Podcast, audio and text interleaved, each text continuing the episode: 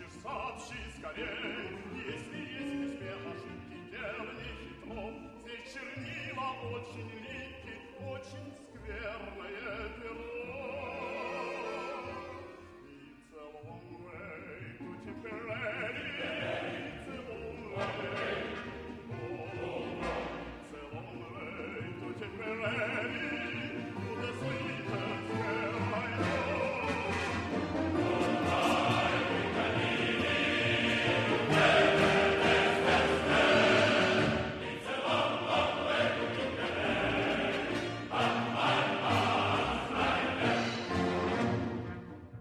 Esto es Blistocast, no es Histocast, pero casi. Bueno, os voy a seguir hablando de mis impresiones sobre algunos sitios donde he estado. Estos son mis impresiones, no quiere decir que sea ni verdad absoluta, ni la realidad, ni nada de eso. Pero bueno, yo creo que, bueno, a mí me gusta contarlas y, y luego cada uno que saque conclusiones o lo que sea aunque tienen un formato un poco de guía de viaje, ¿no? Pero bueno, eh, en este caso os voy a hablar de, dos, ciudades que hay en el Golfo de México, al igual que Nueva Orleans, de la cual ya hablé la, última vez. En este caso voy a hablar de las ciudades de Movila y de Pensacola. Yo tuve la inmensa fortuna, inmensa, brutal fortuna de poder, eh, bueno, aparte de que yo estuve en Nueva Orleans, tuve la inmensa fortuna de recorrer el Golfo de México eh, desde Nueva Orleans hasta Florida. Y entonces caí en estas dos ciudades que casualmente son las dos ciudades eh, que son absolutamente protagonistas con eh, Nueva Orleans y, San Luis, pues de, de la campaña de los españoles durante la guerra de los de, la guerra de la independencia de los Estados Unidos y, de Bernardo de Galvez, claramente, especialmente pues Nueva Orleans, Movila y Pensacola, Movila o Mobile, como le queréis llamar, ¿vale? Eh, bueno, pues yo, aparte de tener esta inmensa suerte, yo lo que os quería contar un poco es el recorrido que hice hasta ahí y lo que yo vi. hay, a lo mejor hay muchas cosas más que ver, pero bueno, en principio esto. Bueno, si salimos desde Nueva Orleans, la verdad es que tenemos dos horitas hasta Movila. Si nosotros seguimos el, la IT, IT 10, IT 10 que le llaman o algo así, eh, que bien, vendría a ser la, como una interestatal, la interestatal número 10, que es la que va recorriendo toda la costa del Golfo de México, por lo menos desde Nueva Orleans, ¿vale? Eh, bueno, pues eh, ahí tenemos que en ese recorrido desde Nueva Orleans hasta eh, Movila, pues tenemos dos horitas y por el medio, pues vamos a pasar por. No me resisto a mencionarlo, vamos a pasar por eh, un. Eh, por, por una. lo diré, por una ciudad. No pasamos por el medio, sino pasamos al lado, por una ciudad que se llama Biloxi, que si mal no recuerdo, está Vamos, está, es del estado de Mississippi y se caracteriza, por lo que me contaron, es porque está permitido el juego allí. Entonces, bueno, pues imaginaos lo que puede ser aquello eh, en un lugar, además, que la gente se lo imagina como. No sé, bueno, sí, es muy pantanoso. La verdad es que las pintas es continuamente ciénagas, pantanos, vas pasando así. Bueno, pues es un, también es un paisaje costero, así de.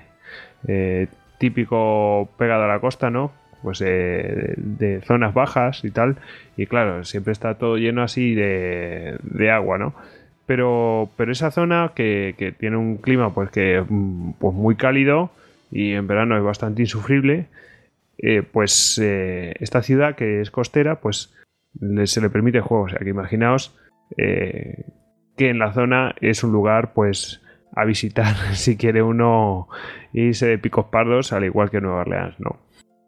Bueno, y mm, digamos que llegamos a la zona de, aquí de Movila, o Mobile, como lo queréis llamar.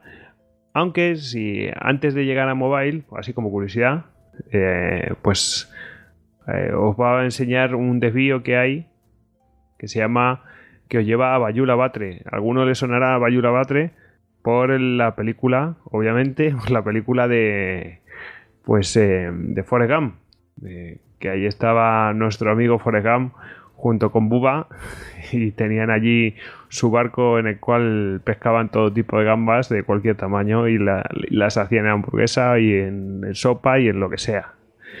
Bueno, eh, después de este, de este absurdo, nos vamos a, a Movila. Llegamos a Movila y ¿qué podemos ver en Movila? Vamos a ver, lo principal que, hay en Movila eh, es su gran bahía. Por eso existe Movila porque hay una bahía bastante protegida por una serie de barras de arena. Es una bahía, pues, podríamos decir, en forma de cono que se va abriendo cada vez más hasta, hasta el Golfo de México, que se vendría a ser el océano. Y allí, cuando tendría que salir ya abrirse totalmente, hay una serie de, barras de arena que, bueno, pues la protegen y, bueno, la, hacen que, la bahía de Movila, pues, eh, sea una bahía excepcional para, pues, para alojar cualquier tipo de escuadra y tal.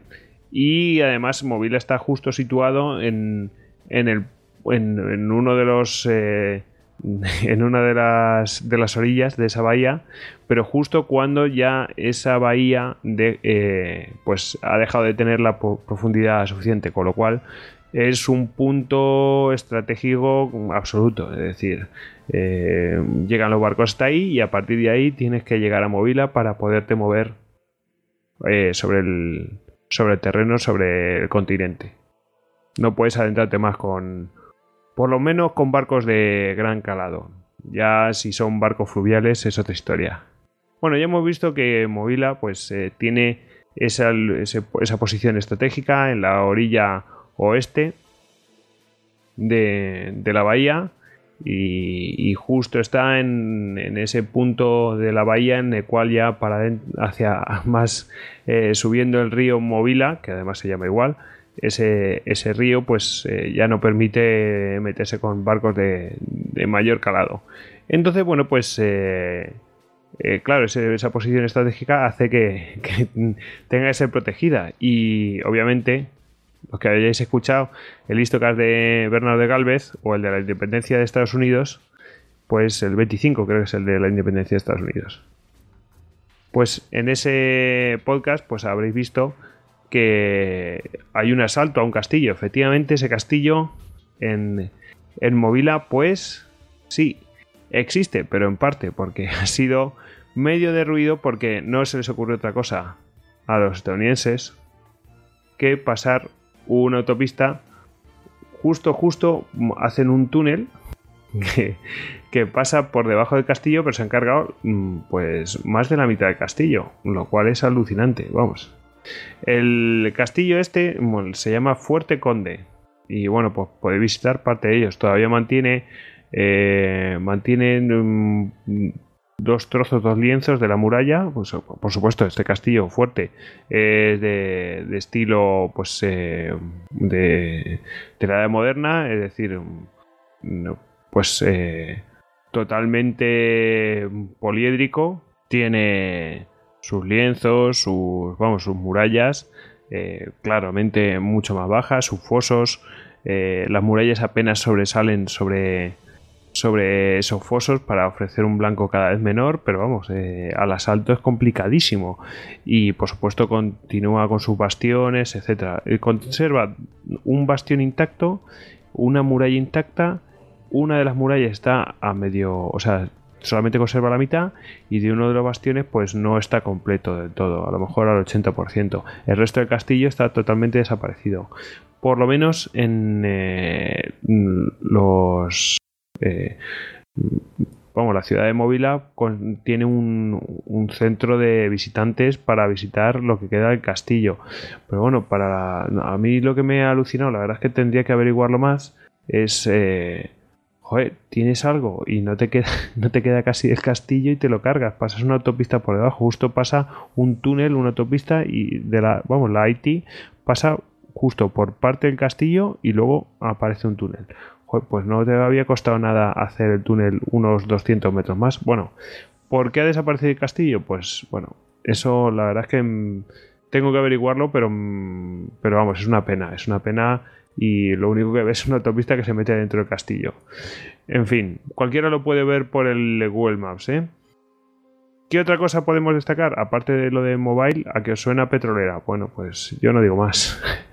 Eh, pero mm, cosas a visitar en Móvila, porque ya la verdad es que aparte del trozo del castillo que queda, eh, pues hay un memorial, el USS Battleship Alabama Memorial Park, es decir, el eh, memorial del, del acorazado Alabama, que bueno, pues aparte de que podamos ver, efectivamente podemos ver un, eh, un acorazado, en concreto ese mismo, el USS Alabama, de la Segunda Guerra Mundial. Lo podéis ver en, al completo, es impresionante. la verdad es que yo recomiendo su visita, aunque no te guste.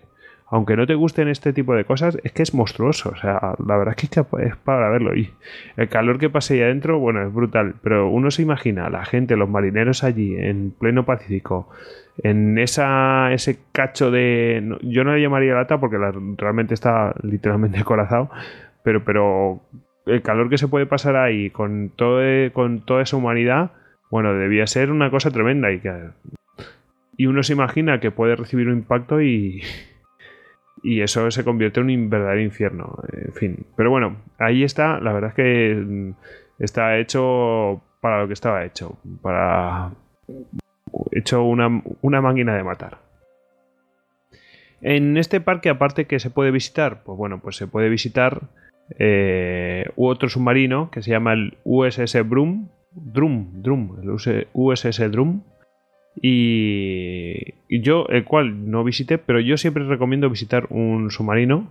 Eh, yo creo que es más que recomendable porque uno se hace la idea de lo mal que se puede vivir en un submarino. Si yo he medio mencionado cómo, cómo se podía vivir en un eh, acorazado, pues en un submarino, bueno, ya es el, colmo. Pues ahí tenéis el USS Drum.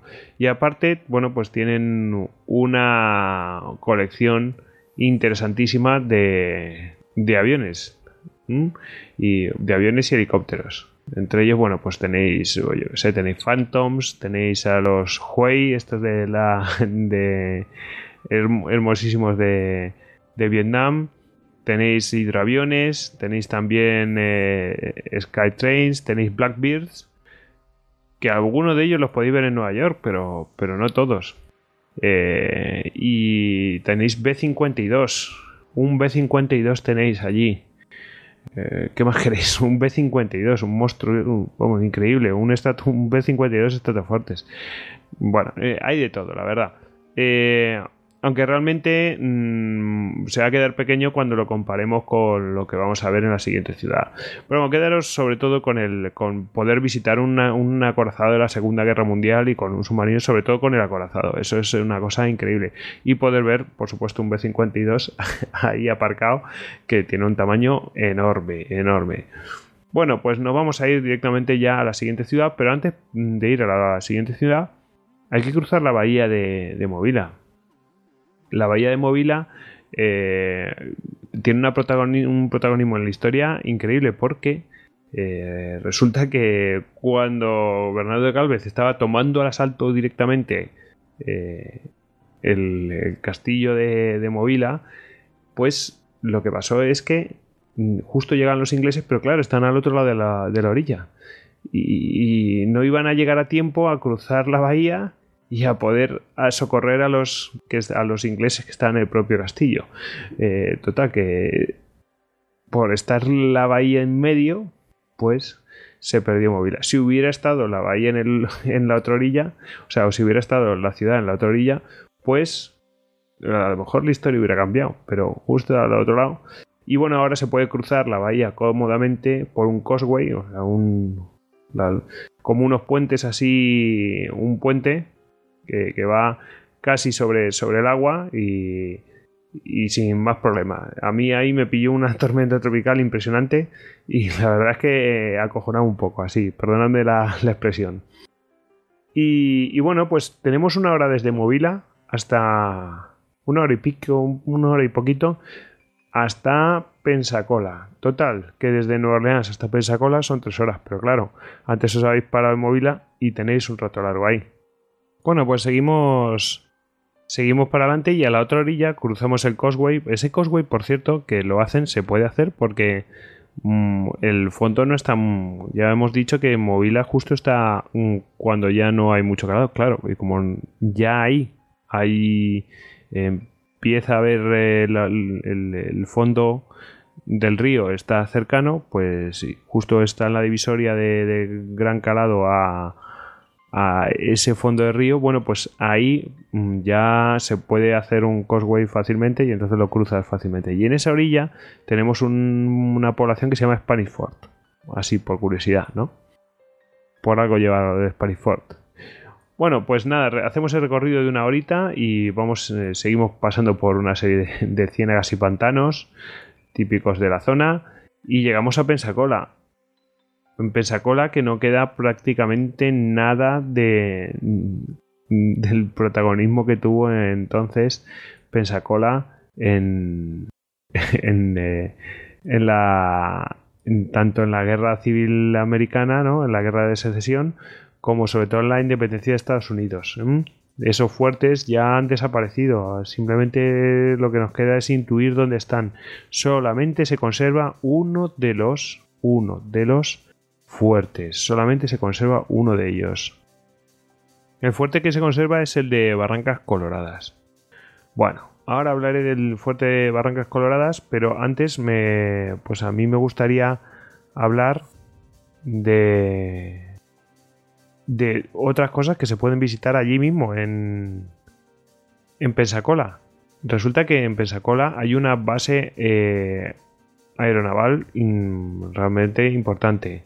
Bueno, pues mm, la verdad es que eh, impresiona ver las instalaciones que pueden llegar a tener. Uno cuando va a visitar la base aeronaval, más que la base, vas a visitar el, museo aeronaval, eh, bueno, en realidad le llaman el National Naval Aviation Museum, vamos, sí, el Museo Aeronaval, eh, más bien de la aviación naval, el Museo Nacional de la Aviación Naval de Estados Unidos eh, y la verdad es que es impresionante. Hace pequeño lo que podríamos ver en Movila.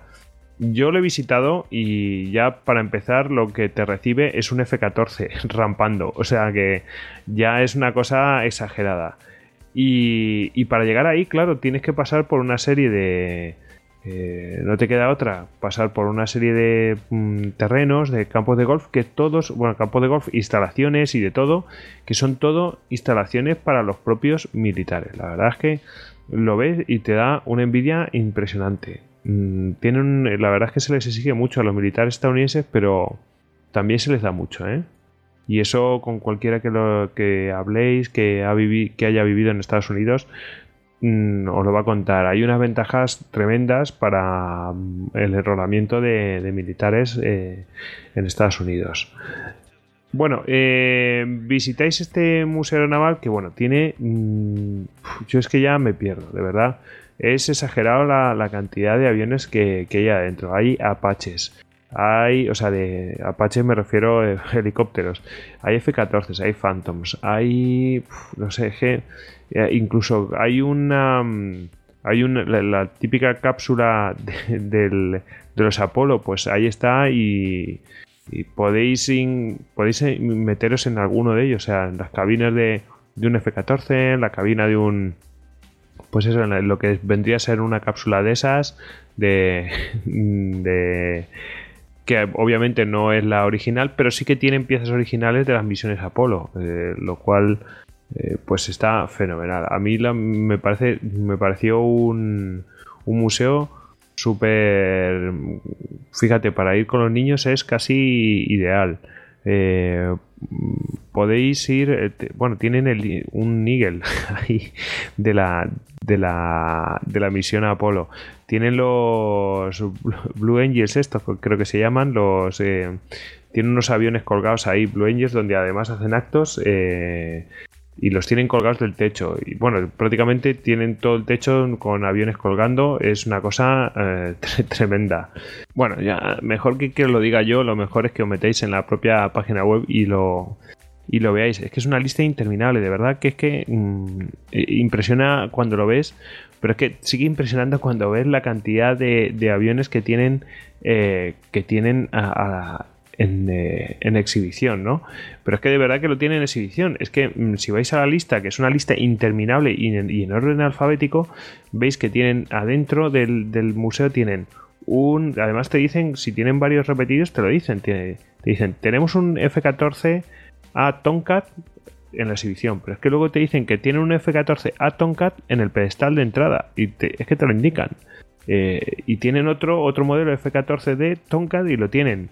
Eh, de verdad, tienen ceros, tienen eh, Harriers, tienen. Creo que tienen algún Messerschmitt, tienen Mix, tienen.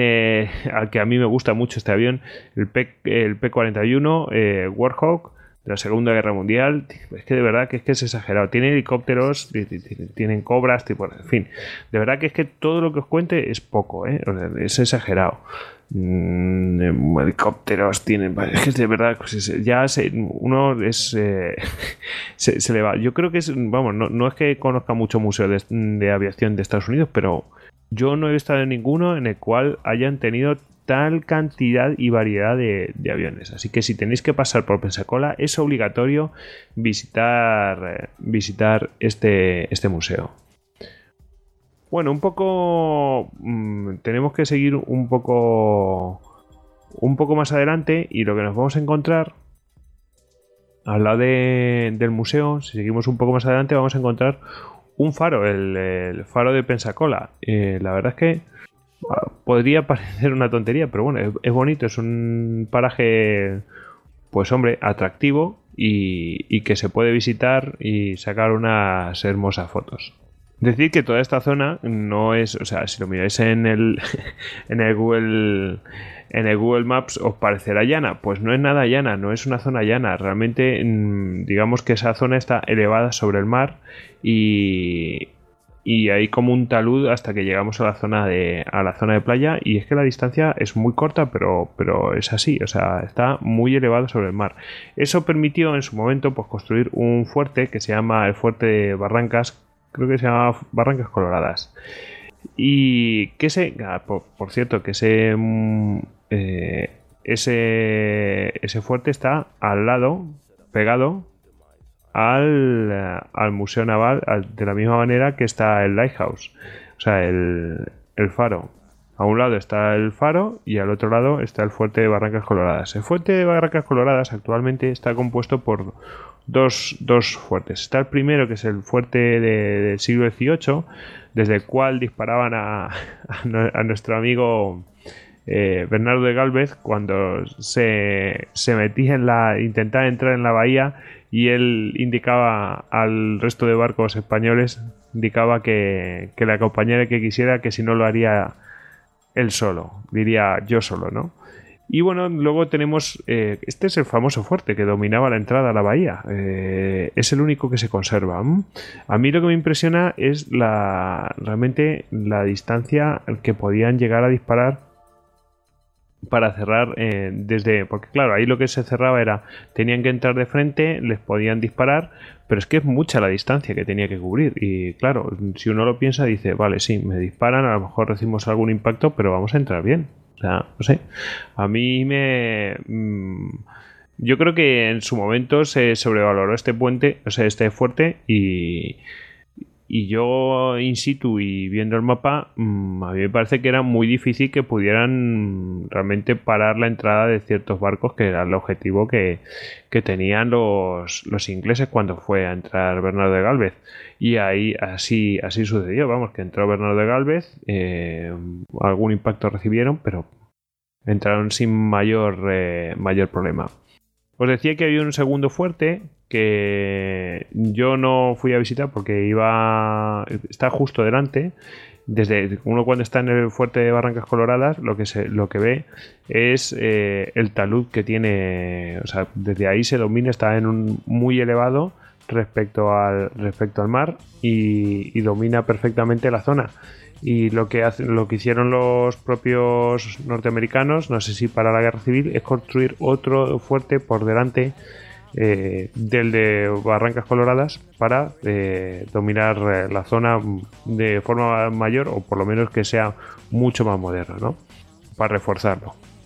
Bueno, y si luego queréis un poco de esparcimiento, lo suyo es que vayáis a la a lo que le llaman la Pensacola Beach, eh, que vendría a ser lo que es la barra esta famosa de Santa Rosa. Eh, vamos, es un lugar ideal. Tiene una. Si es hacia dentro de la bahía de, de Pensacola, pues pues el agua estará más caliente y pues no molará tanto, pero es que el agua de por sí del Golfo de México está muy caliente, es como una sopa. Y, y hombre, pues eh, yo prefiero mirar al océano. Ahí hay una serie de, alojamientos por si queréis estar en la playa. Es, eh, la verdad es que es un lugar paradisiaco. Este, la verdad es que mm, el tema de la bahía de Pensacola es muy curioso. Tiene una entrada pequeñita, pero es que el resto del. O sea, está es la típica bahía, ¿no? Como, como hemos contado un poco en el. En, en Movila, que es cerrada primero por una barra, intenta cerrarla y luego aparece una segunda barra que, la, que es mucho más larga y más fina que la intenta cerrar del todo. Pero bueno, ah, ahí queda, lo podéis ver en el, en el Google Maps. Bueno, y hasta aquí es lo que os quería contar de, estas dos eh, ciudades. Yo creo que es más que suficiente, me ha alargado bastante. Así que, bueno, pues eh, ya nos vemos y esas recomendaciones que os digo, si os caéis por alguna casualidad en Pensacola o en Movila, cosas que yo creo que deberíais visitar. ¿eh? Bueno, pues hasta aquí y nos vemos en, en otro Blistocast e Histocast.